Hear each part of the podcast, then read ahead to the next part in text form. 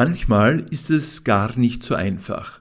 Da möchte ich den Inhalt eines Buches kurz zusammenfassen und merke dann, echt schwierig, denn mit jeder Zusammenfassung würde ich Gefahr laufen, das eine oder andere Rätsel vorzeitig zu lösen, mit dem der Autor, die Autorin die LeserInnen lockt und fasziniert.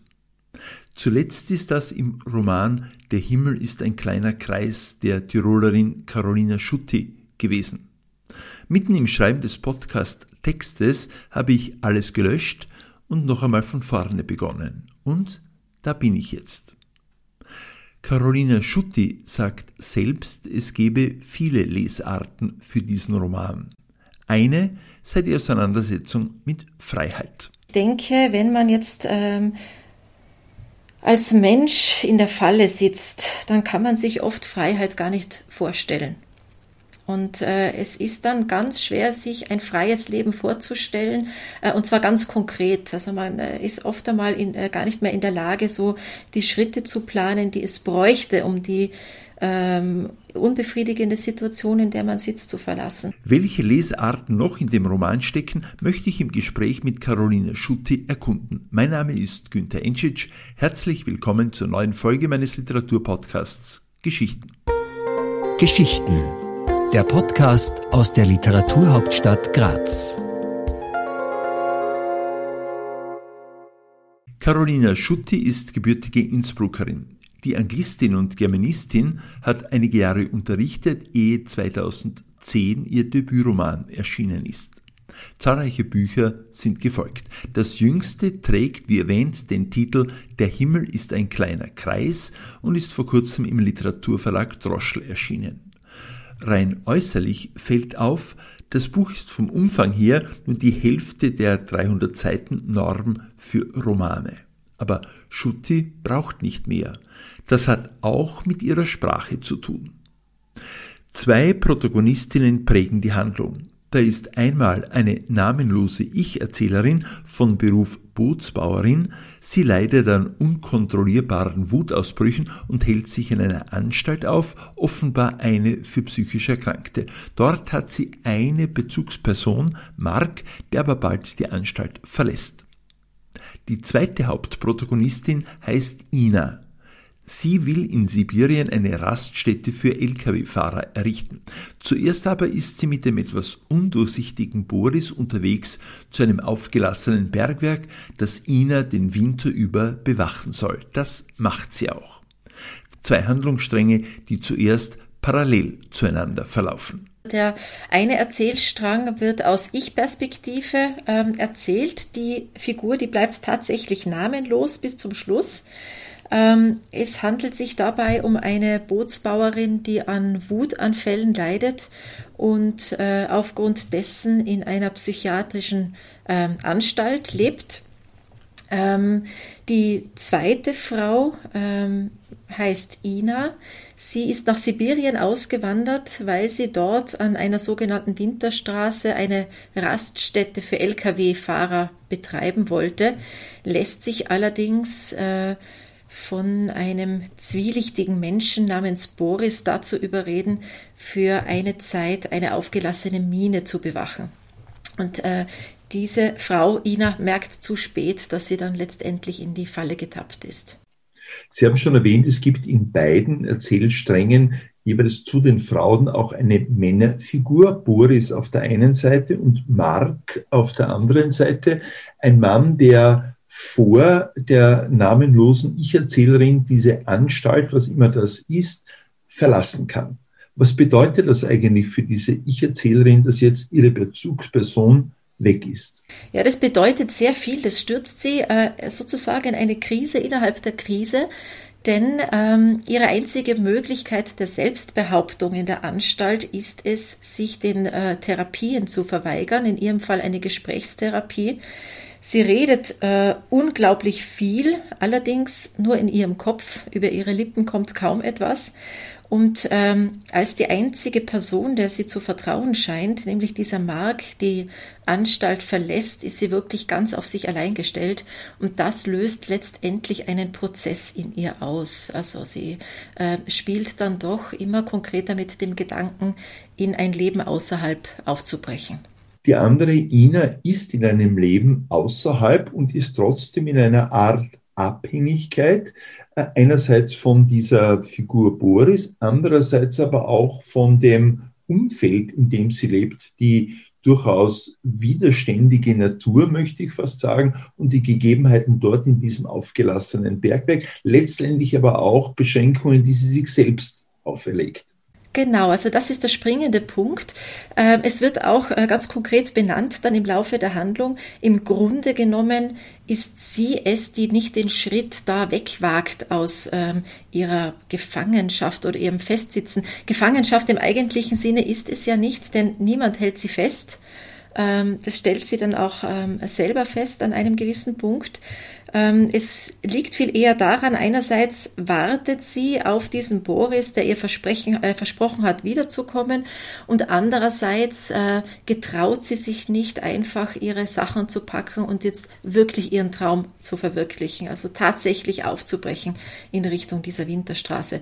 Wobei natürlich ähm, Sibirien habe ich ja ganz äh, bewusst gewählt für die Geschichte, ist ja eine Landschaft, die es einem nicht einfach macht, wenn man mittendrin steckt. Die Ich-Erzählerin in der Anstalt ähm, erfährt man, ist in diese Anstalt gekommen, weil sie ganz offenbar einen Wutausbruch gehabt hat in einer Fabrik, in der Boote gebaut werden. Das heißt, sie ist Bootsbauerin, ein für Frauen doch eher ungewöhnlicher Beruf. Wie sind Sie auf diesen Beruf gekommen? Na, ich wollte überhaupt ganz dringend einmal ein Buch schreiben, nicht über eine arbeitslose Journalistin, verlassene Ehefrau äh, ähm, oder sonstiges, sondern ähm, einfach auch einmal mit äh, gewissen äh, Geschlechterklischees brechen. Und äh, ja, die Figur der Bootbauerin ist mir dahingehend ähm, eingefallen, weil ich mir gedacht habe, es ist ein handwerklicher Beruf, ein seltener Beruf noch dazu und äh, der hat mich einfach gereizt. Äh, auch dieses ganze Ästhetische, was dranhängt, oder man glaubt, es hängt viel Ästhetik dran, man stellt sich vor, man arbeitet den ganzen Tag mit Holz, aber in der Tat arbeitet man sehr viel mit Lack und Polyester und das Ganze ist dann nicht so, ähm, nicht so ästhetisch oder nicht so romantisch, wie man sich es vielleicht vorstellen mag. Auch die andere Figur, diese Ina, ähm, die ist ja auch ganz äh, bewusst androgyn gehalten. Sie wird auch von Boris nie als Frau angesprochen.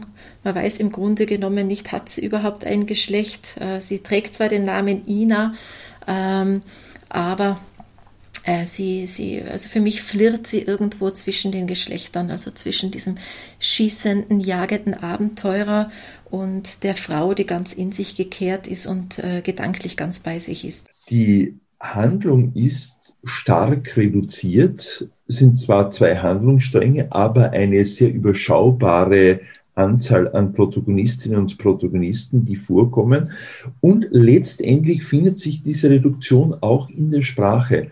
Das heißt, sie gehen, so habe ich beim Lesen den Eindruck gehabt, in sehr kontrollierter Form an das Schreiben heran und brauchen dann, haben dann trotzdem aber den Freiraum, der zum Schreiben notwendig ist. Das scheint auf den ersten Blick ein Widerspruch zu sein.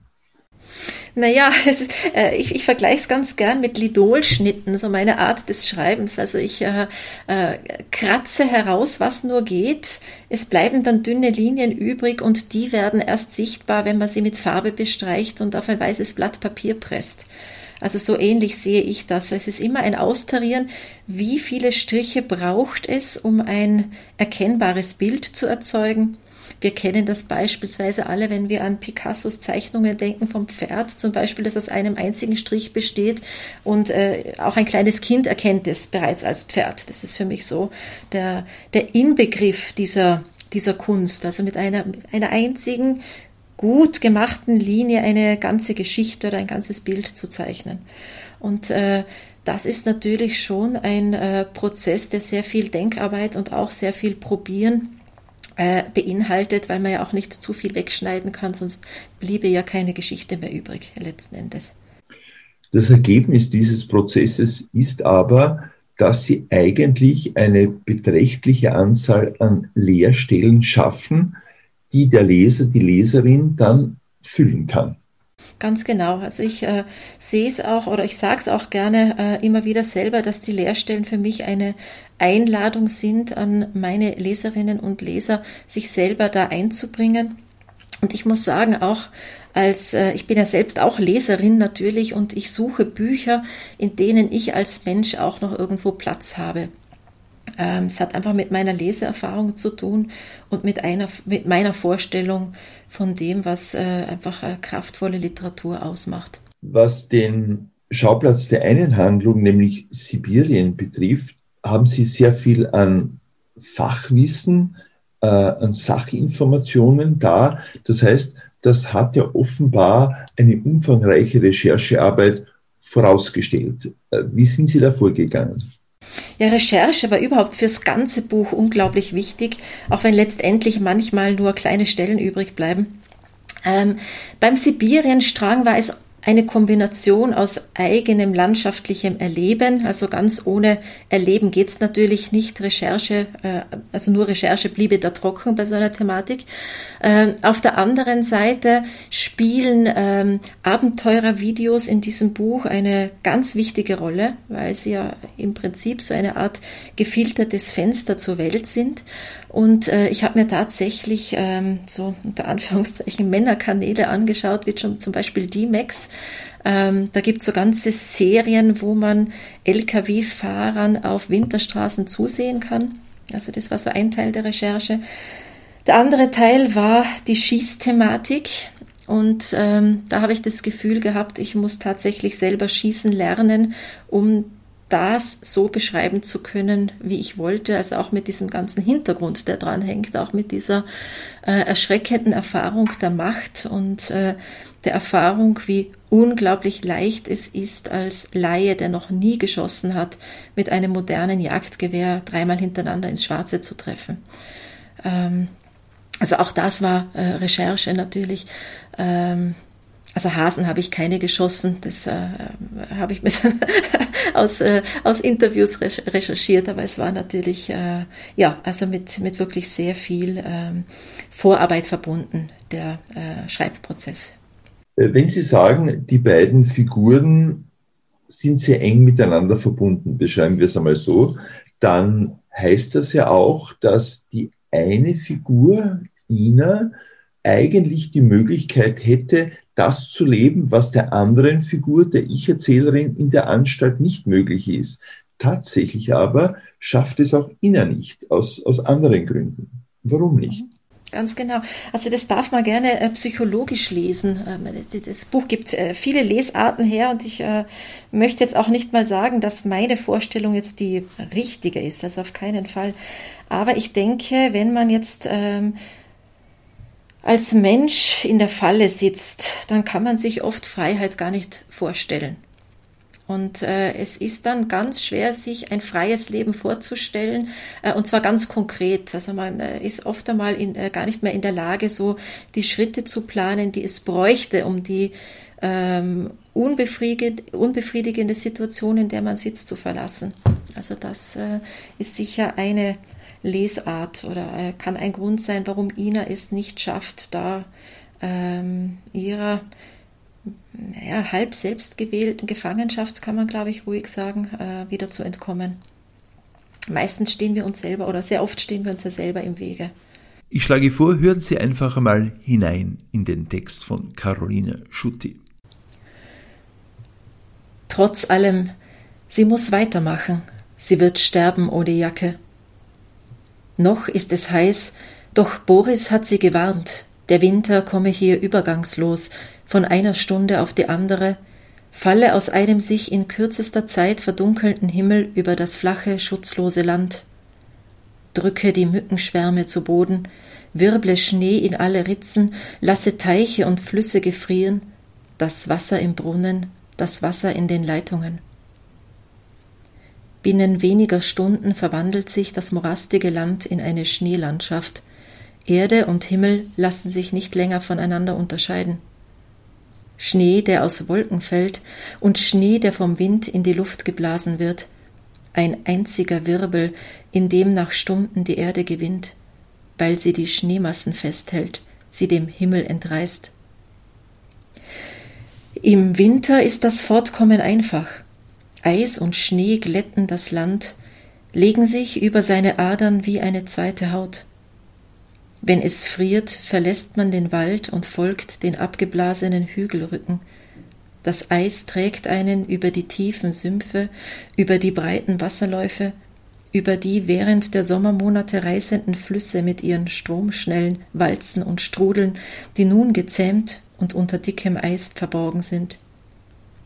Eis, auf dem bald schon die ersten Lastwagen fahren, eine Strecke, die Unerschrockenen eine Verbindung zwischen einsamen Städten bietet.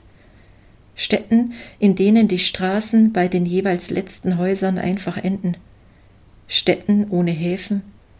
Städten umringt von nichts als endlosem Land. Carolina Schutti reduziert, setzt kein Wort zu viel ein, beschreibt mit beinahe kargen Worten, deren Bildkraft enorm ist. Und das habe ich anfangs gemeint. Es ist ein dünner Roman, es ist aber auch ein großer Roman. Einer, der auf 150 Seiten mehr literarische Kraft entfaltet als so mancher dicke Wälzer. Also absolute Leseempfehlung. Jetzt hoffe ich, dass es mir gelungen ist, die Rätsel Rätsel sein zu lassen. Und Caroline Schutte wird mir verzeihen, wenn ich einige Antworten gekürzt habe, damit der Reiz zur Lektüre erhalten bleibt. Alle Infos zum Buch und zum Verlag finden Sie in den Anmerkungen zu diesem Podcast. Carolina Schutti, Der Himmel ist ein kleiner Kreis, erschienen im Droschel Verlag. Die nächsten Folgen dieses Podcasts gehören zwei steirischen AutorInnen, Friederike Schwab und Robert Preis. Bis bald.